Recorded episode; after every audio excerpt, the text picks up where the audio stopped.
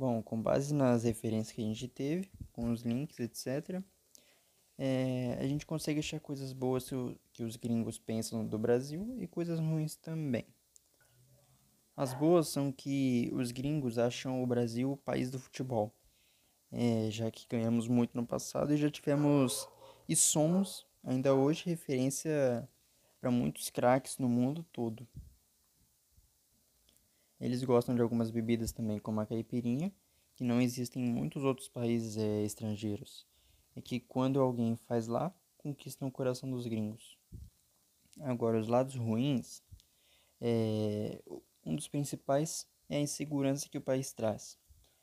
É, mesmo tendo muros muito altos, ainda não tem uma segurança muito boa, causando medo ao sair, da, ao sair de casa.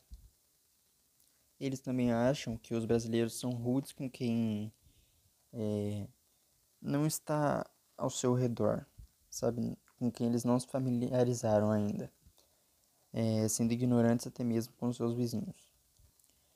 Bom, na segunda questão sobre o que eles conhecem no Brasil, é, eles acham que a capital do Brasil é São Paulo, Rio de Janeiro, já que é, são cidades muito conhecidas aqui e fora do, do país também.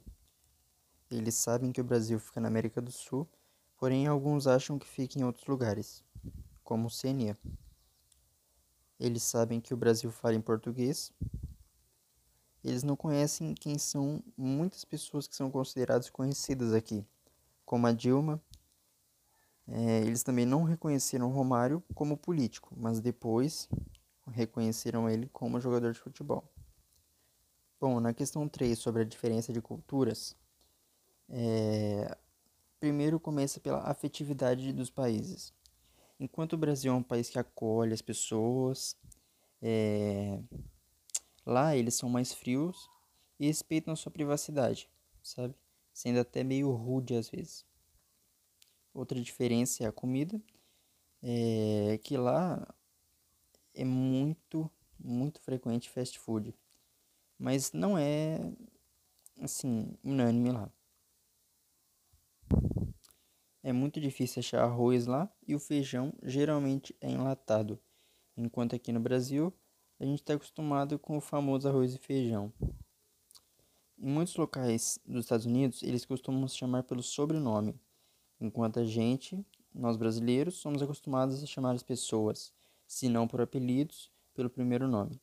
E uma das minhas maiores influências é, dos Estados Unidos é o cinema deles.